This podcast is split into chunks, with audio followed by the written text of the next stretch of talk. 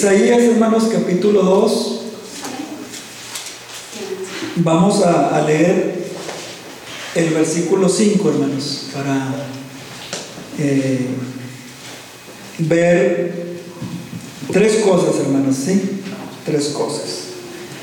Vamos a ver primero las bendiciones de vivir o caminar bajo la luz del Señor, hermanos, ¿sí? Las bendiciones que vamos a, experimentar, a tener los que caminemos bajo la luz del Señor. Pero también vamos a ver lo que no es caminar bajo la luz del Señor, hermanos, y la Biblia lo llama soberbia. Y el castigo, hermanos, que experimentarán aquellos pues que no quieran caminar bajo la luz del Señor. Sí, vamos a ver esas tres cosas en todo el capítulo número 2. Pero vamos a leer el versículo 5, hermanos, ¿sí? Y luego oramos. Dice así, hermanos, venido casa de Jacob y caminaremos a la luz de Jehová. Amén, hermanos, dice el capítulo 2, versículo 5. Lean ustedes, por favor, hermanos, ¿qué dice? Venido casa de Jacob y caminaremos a la luz de Jehová. Amén. Padre, en esta noche te rogamos que nos hables a través de tu santa y tu hermosa palabra que tu palabra llegue a lo más profundo de nuestro corazón, Señor, porque ella es la única que puede consolarnos, ella es la única que puede animarnos, ella es la única que puede tocar, Señor, aquello que el hombre y la psicología no puede hacer, Señor. Así es que pedimos que tú nos hables, que tu Espíritu Santo nos hable, que nuestros oídos espirituales y nuestro corazón esté abierto para recibir tu palabra, Padre. Te lo pedimos en el nombre del Señor Jesucristo. Según el capítulo 2, hermanos, empieza diciendo que Isaías tuvo una visión. Y dice que él vio esto, hermanos. Y dice lo que vio Isaías, el profeta, hijo de Amós, acerca de, Judá y de Jerusalén. Y aquí, hermanos, del capítulo 2, versículo 2 al 4, él empieza a describir, hermanos, una exaltación que va, hermanos, a tener el Señor al fin de los tiempos. Y dentro de esa exaltación, hermanos, que el Señor va a recibir, incluye también a su pueblo. ¿Sí? Y también incluye, hermanos, a su monte santo y a su templo santo. Y creemos, hermanos, que esto va a ser durante la vida milenial, cuando Jesucristo establezca su reino sobre esta tierra. Versículo 2, hermanos, dice así, el profeta Isaías vio esta visión, dice, acontecerá en lo postrero de los tiempos que será confirmado el monte de la casa de Jehová como cabeza de los montes. La palabra cuando dice cabeza de los montes, hermanos, quiere decir que Israel va a ser la capital del mundo. ¿Sí? Y esto parece imposible hoy, hermanos, porque Israel está rodeada de siete naciones árabes, rodeada, hermanos, de enemigos, y muchas naciones del mundo están contra Israel. Bueno, pero lo que es imposible para los hombres, para Dios es posible. Sí, hermanos, Dios va a hacer que el monte, hermanos, de Sión sea exaltado, hermanos. Sí, versículo 2 sigue diciendo, y será exaltado sobre los collados, y mire, correrán a él todas las naciones. ¿sí? Aquí está una profecía futura. Pero mire la palabra dice, será exaltado. Quiero que ponga atención, hermanos, en esa palabra, será exaltado. ¿sí? Versículo 3. Y vendrán muchos pueblos y dirán, venid, subamos al monte de Jehová, a la casa del Dios de Jacob, y nos enseñará sus caminos y caminaremos por sus sendas, porque de Sión saldrá la ley y de Jerusalén la palabra de Jehová. Pura bendición, hermanos. Aquí no hay humillación, aquí no hay soberbia, aquí no entra las cosas tristes, hermanos. No, aquí el Señor está hablando de exaltación. ¿sí? Y primero, le vuelvo a repetir, exaltación de Él mismo, hermanos. Pero los que caminemos bajo su luz, estamos incluidos en esa exaltación, ¿sí? en esa bendición. Versículo número 4. Y juzgará, hermanos, el Señor entre las naciones y reprenderá muchos pueblos y volverán sus espadas en rejas de arado y sus lanzas en hoces. Las hoces, hermanos, son esas cuchillas curvas que usan los campesinos para cortar, hermanos, eh, cuando ya las plantas de trigo están ya listas para ser cosechadas. Bueno, Dice el versículo, hermanos, que no alzará espada nación contra nación. Un día, hermanos, aunque no lo creamos o lo creamos, se van a terminar las guerras. Dice que ya no alzará espada nación contra nación, ni se adiestrarán más para la guerra. ¿Cuándo? Cuando Jesucristo reine. El mundo, hermanos, anda buscando cómo tener paz mundial. No la van a conseguir, hermanos. ¿Por qué? Porque tenemos que ver este capítulo, hermanos, con el capítulo 20 de, de, Apocalipsis. Y Apocalipsis 20 dice, hermanos, que en este tiempo, cuando mil años se cumplen, hermanos, dentro de esos mil años, el Señor va a reinar, pero Satanás va a ser atado. Y dice allí, eh, Apocalipsis 20, dice, ya no saldrá a engañar más a las naciones. Y es, y es por eso parte, hermanos, de la guerra, porque Satanás está suelto y él engaña a las naciones. Y cuando dice que engaña a las naciones, hermanos, quiere decir que engaña a cada persona que no conoce al Señor individualmente. Y se suscita una guerra. Bueno, llegará el momento, hermanos, en que no habrá guerras. Los hombres querrán pelear, hermanos, porque aquí dice, pero el príncipe de paz, que es nuestro Señor Jesucristo, Él no permitirá las guerras. Él las controlará. Todas estas bendiciones, hermanos, capítulo 2, versículo 2, 3 y 4, es para aquellos que caminen a la luz del Señor. Pero miren, la segunda parte de este capítulo, vamos a ver cómo viven, hermanos, aquellos que no caminan bajo la luz del Señor. Y hay tres cosas que se habla de estas personas. Versículo 6, dice el profeta, ciertamente, le dice el profeta a Dios, Tú has dejado a tu pueblo, la casa de Jacob. Y aquí, hermanos, empieza la primera razón por qué Dios no está cerca de su pueblo. Porque ellos están practicando cosas que Él les había prohibido practicar y confiar en cosas que Dios no quiere que el hombre confíe, hermanos. Dios quiere que el hombre confíe plenamente en Él. Y escuche bien esto, hermanos, plenamente. O sea, toda su confianza tiene que estar puesta en el Señor. Hermano, pero está pasando esto, es verdad. A veces no tengo dinero, es verdad. Pero ahí es donde el Señor nos invita a esperar en Él. Mire, dice, porque están llenos de costumbres traídas del oriente, o sea, de pueblos paganos. Dice, y de agoreros. ¿Qué son agoreros, hermanos? los que hacen augurios, ¿verdad? Te voy a leer las cartas para pronosticarte qué viene este 2021. Bueno, hermano, yo no sé qué va a pasar, pero lo que sí sé es que el Señor nos ha hecho promesas de que Él va a estar con nosotros todos los días hasta el fin del mundo. Que el bien y la misericordia nos van a seguir todos los días de este 2021, hermanos. Y si el Señor le place, hermanos, llevarnos a su presencia, dice, en la casa de Jehová, ahí será mi futuro eterno, hermanos. ¿sí? Entonces, el Señor dice que ha dejado a su pueblo, hermanos, porque el pueblo empezó a traer costumbres traídas del oriente y de agoreros, dice como los filisteos, y pactan con los hijos de extranjeros. Era algo que Dios le había prohibido a Israel, hermanos, tener pactos con naciones paganas. ¿Por qué? Porque les dijo el Señor, ¿verdad? En, Deuteronomio, si tus hijos toman a las hijas de los paganos, los van a alejar de mí. Los van a llevar a dioses extraños, a prácticas que yo no estoy de acuerdo.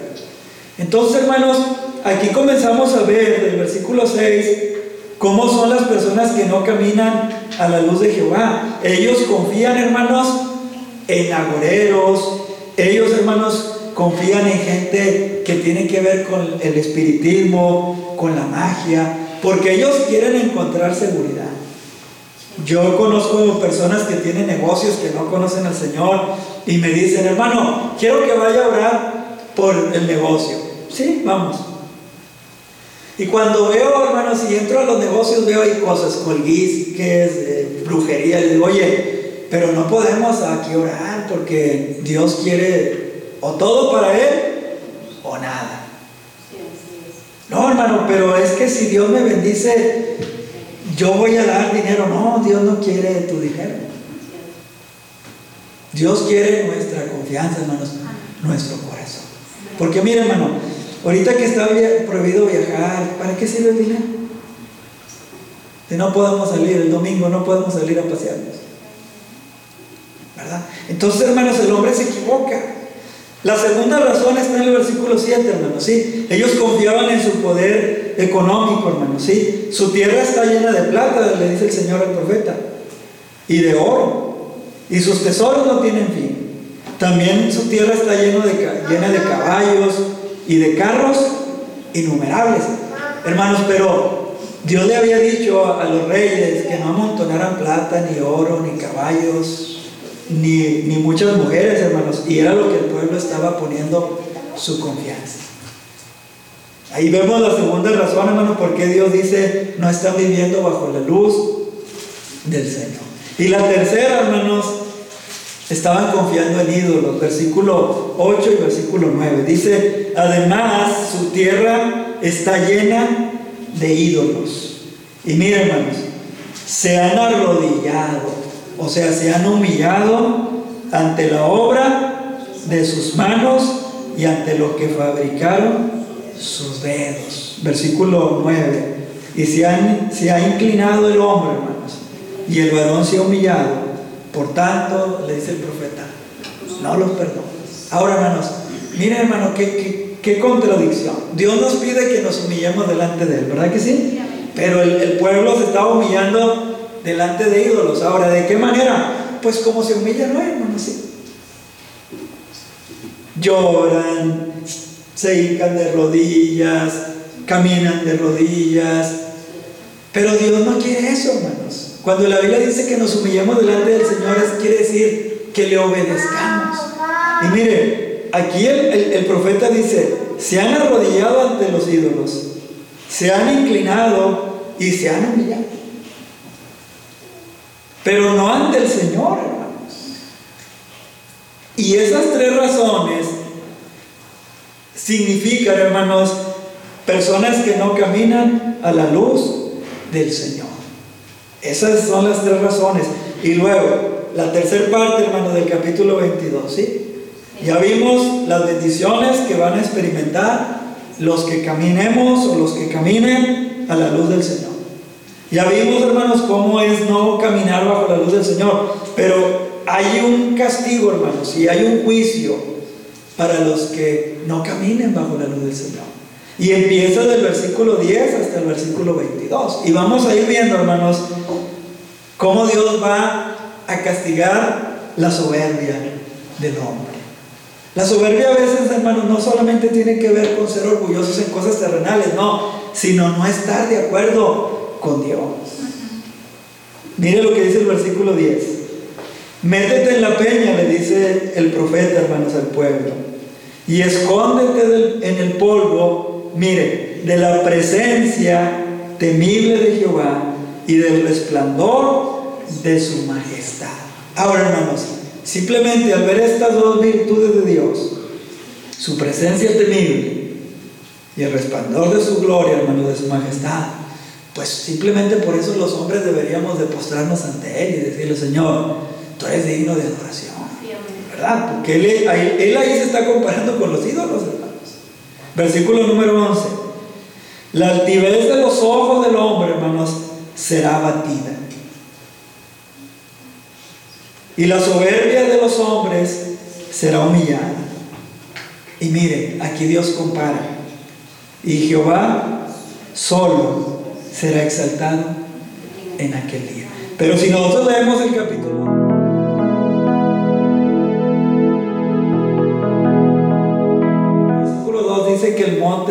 ¿verdad? El monte de Dios. Bueno, por eso le digo, hermano, incluye la persona de Dios, el monte de Dios, pero también el pueblo de Dios en esta exaltación. ¿Cuál día, hermanos? Bueno, dice el versículo 12, porque día de Jehová de los ejércitos vendrá sobre todo soberbio y altivo y sobre todo enaltecido y será abatido. Hermano, uno de los, de los pecados que Dios más aborrece en la Biblia es la soberbia, la altivez. De hecho, es uno de los seis pecados que aborrece Jehová en Proverbios capítulo 6, ¿verdad? Dice, seis pecados aborrece Jehová y uno abomina su alma. Y empieza, ¿verdad? Los ojos altivos. Y esos ojos altivos, hermanos, si usted lee la Biblia, en Daniel capítulo 7, 8 y 9, cuando habla del anticristo, dice que él será de ojos altivos. Porque siempre la altivez tiene que ver con Satanás, hermanos. Por eso Satanás fue arrojado de, del cielo. La Biblia dice, ¿por qué, hermanos? Por su altivez.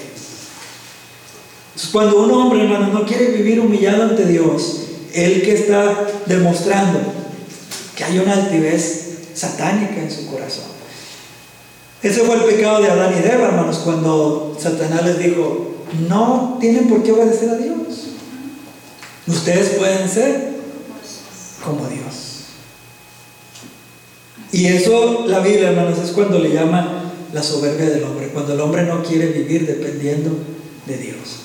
Yo quiero hacer mi vida, yo quiero vivir como a mí me parece, a mí me parece que esto es recto. No, hermanos, los hijos de Dios debemos siempre preguntarnos, ¿lo que estoy haciendo en verdad es parte de algo que se agrada a Dios en mi vida?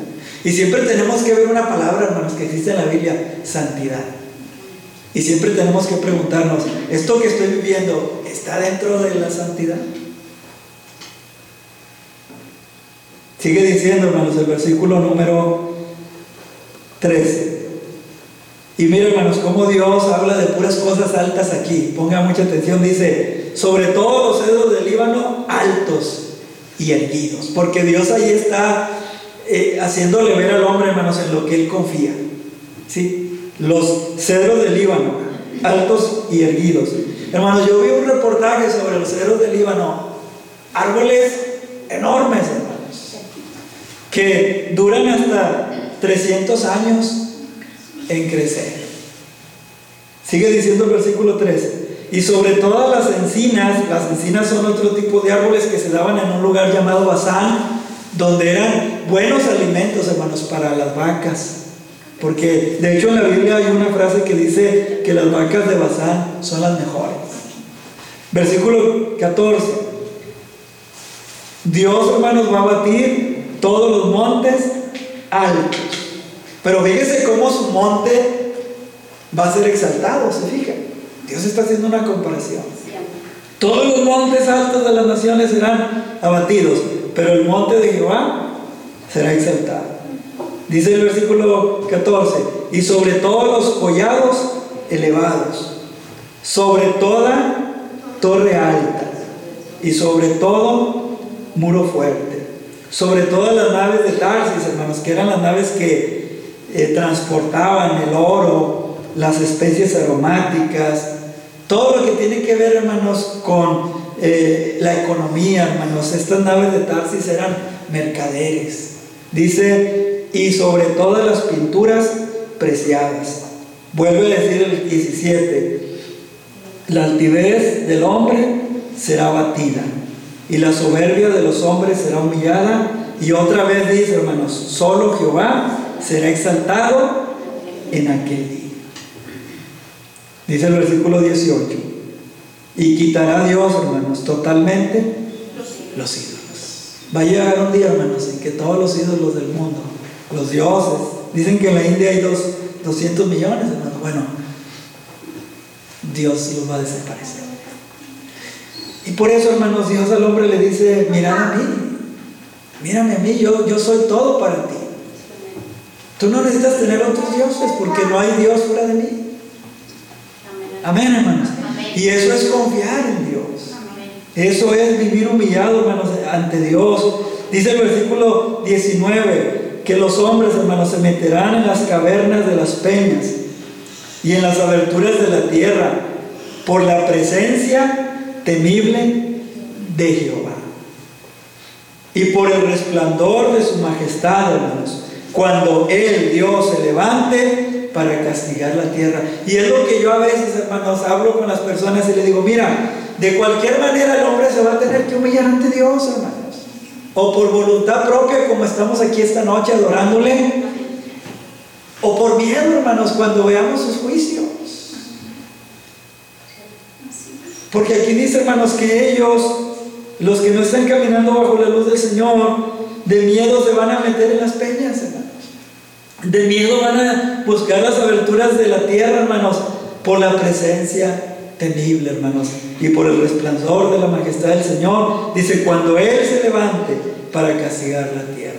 Algunos me han preguntado, hermanos, ¿usted cree que el virus es un castigo de Dios? No, no es, porque cuando Dios castiga, hermanos, Dios no puede castigar al justo y al impío. No, la Biblia, cuando Abraham habló con Dios y le dijo, Señor, tú no puedes castigar al justo y al impío, no los puedes tratar igual. Y le dijo Dios, exactamente Abraham, si hay 50 justos en Sodoma, por amor a esos 50, no voy a destruir la ciudad, porque yo no puedo tratar al impío y al justo igual. Señor, a lo mejor faltan 5, no la castigaré. A lo mejor hay 40, no la voy a castigar.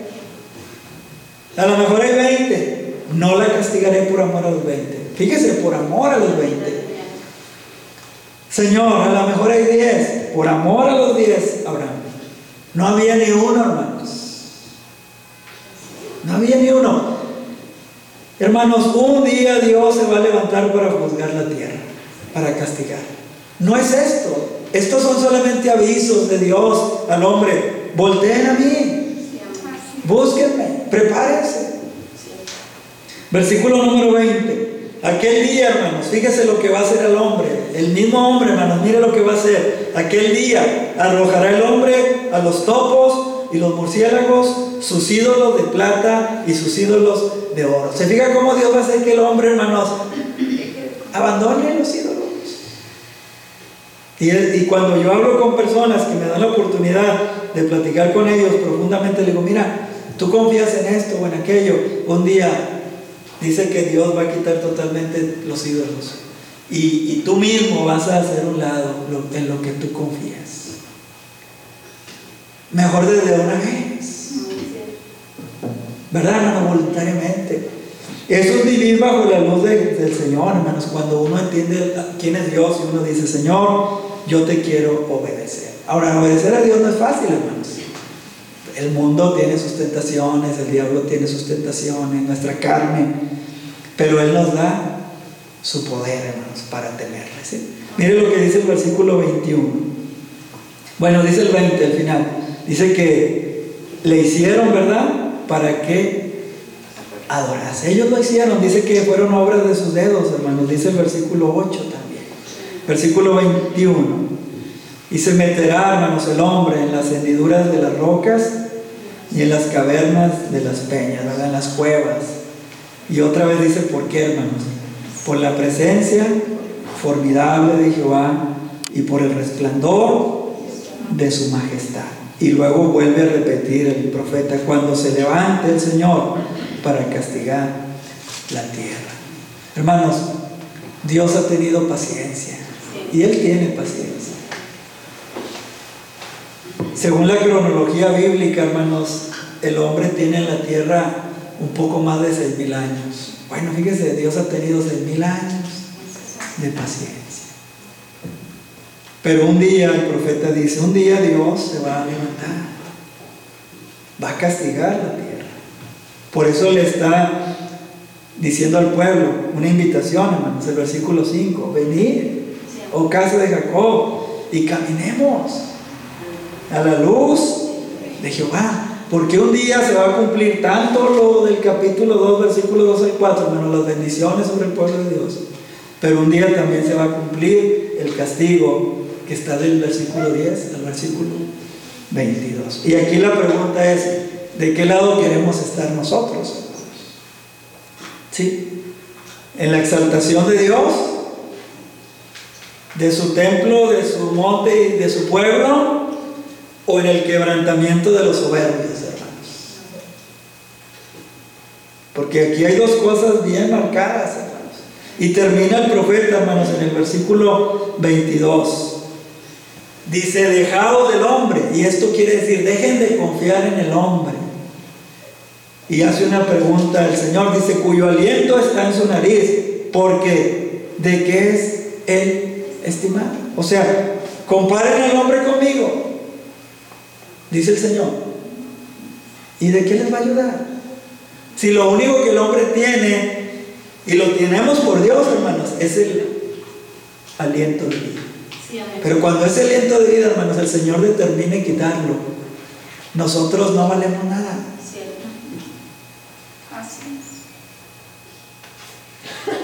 Yo me quedé asombrado cuando murió Jesús Martínez, el tío de la hermana Noemí, hermanos, porque me contó su, su sobrino que el Señor estaba comiendo y su hijo le trajo un pollo, hermanos, un pollo para comer y estaban comiendo. Y terminó de comer, hermanos, y le dio un infarto. Y murió allí. Y al otro día, hermanos, ya estaba sepultado. Y cuando salí del funeral, hermanos, que ya prediqué y me fui a la casa, me puse a pensar, dije, ¿cómo es nuestra vida tan frágil? Ayer este hombre estaba comiendo pollo. Y ahorita ya se lo están comiendo los gusanos a él. Es duro eso, hermano, ¿verdad que sí? Se oye así bien, bien, bien duro. Pero yo me, yo me puse en sus zapatos, dije, así va a ser mi vida. Y luego, hermanos, he ido a, funerales, ¿verdad? Y, veo, hermanos, una caja con cenizas. Y yo digo, ayer yo estaba así y ahorita ya estoy así. Por eso el Señor dice, dejen de confiar en el hombre. Y más que en el hombre, hermanos, quiere decir en, en lo que el hombre pone su confianza, en los agoreros, en su economía, en la idolatría. Dice, porque su aliento solo está en su nariz. ¿Y qué es de él, estimado? Nada. Y por eso el profeta dice, mejor vamos a caminar a la luz del Señor. ¿Sí? Vamos a caminar a la luz del Señor. ¿Por qué? Hermanos, porque Dios es eterno. Y déjenme termino con esto, hermano, ya.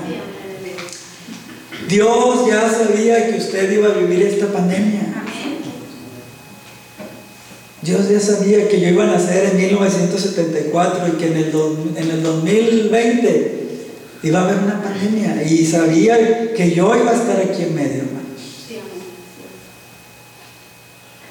Y Él me invita a confiar en Él. Y yo creo que esto va a pasar, hermanos. ¿Cuándo? Tal vez se tarde un año. ¿Verdad? Pero déjeme le digo, tal vez dentro de otros 10 años va a venir otra situación.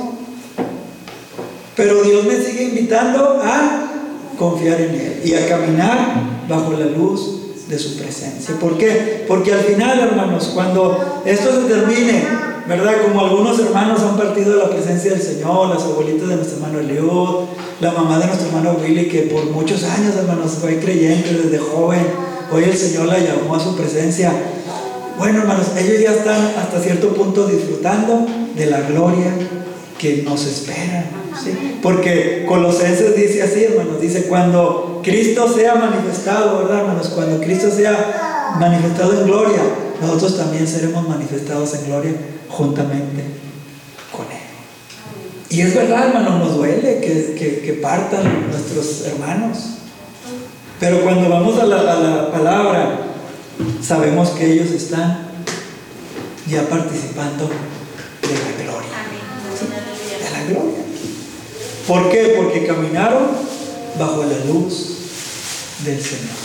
Porque se humillaron, hermanos, abandonaron los ídolos, abandonaron las riquezas, abandonaron eh, la brujería, la hechicería, el espiritismo y le dijeron a Dios, Dios, yo quiero humillarme delante de ti eh, bajo mi propia voluntad y caminar bajo la luz de tu presencia. Hermanos, yo en esta noche con la palabra del Señor pues les invito, caminen bajo la luz del Señor. Caminemos bajo la luz del Señor. ¿Por qué? Porque nos esperan cosas maravillosas. ¿sí? Y si no, vamos a ser humillados, vamos a ser abatidos, vamos a ser, hermanos, puestos en el polvo de la tierra, porque el Señor lo dice en su palabra. Amén.